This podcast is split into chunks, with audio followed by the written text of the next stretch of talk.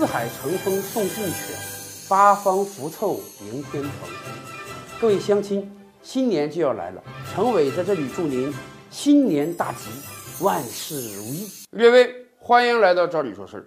前两期节目啊，咱们关注了各种各样因为喝酒啊、吵架呀、打仗引人死亡而牵扯的赔偿案件。今天我们再讲一个，讲一个简直是你防不胜防的赔偿案件。共享单车，大家应该都用了很长时间了。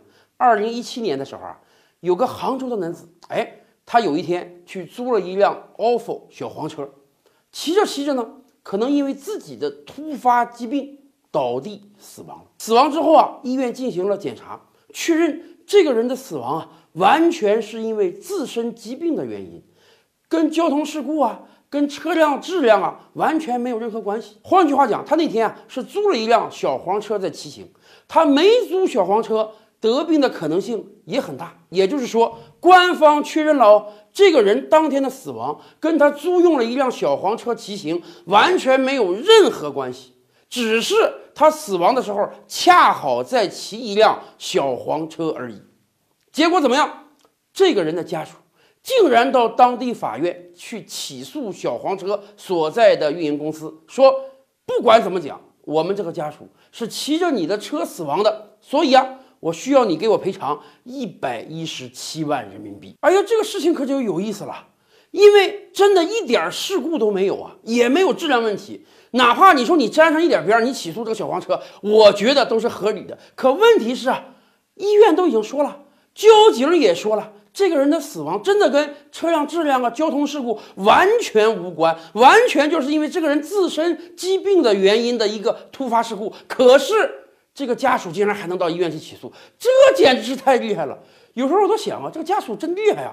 你为什么只起诉这个共享单车公司？你干脆把这个人穿的衣服、穿的鞋所在的生产公司也起诉一下得了，因为毕竟那个人那天是穿着那些衣服和那些鞋去世的。法院怎么判的呢？二零一八年年底的时候，法院作出判决了。法院判决还很有意思。法院说，在整个事件中，ofo 的运营公司一点责任都没有。但是，毕竟这个人死了，所以啊，要求 ofo 公司做出十五万的赔偿。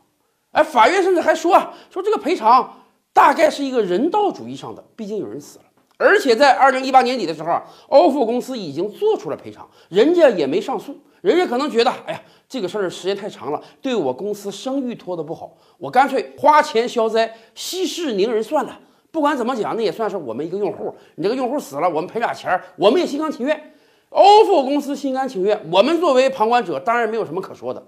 更有意思的是，法院判决中还明确指出啊，不管怎么说，这个人儿是骑着你的 offer 车去世的，他租你 offer 车呢？就是给你公司贡献利润，所以既然这个死者给你公司贡献利润了，所以呢，你 offer 公司就给人家一点人道赔偿嘛，反正你家大业大，有的是钱。好啊，因为死者生前给 offer 公司贡献了一点点共享单车的租金，因为他去世的时候骑的是共享单车，所以啊 offer 就要赔他十五万。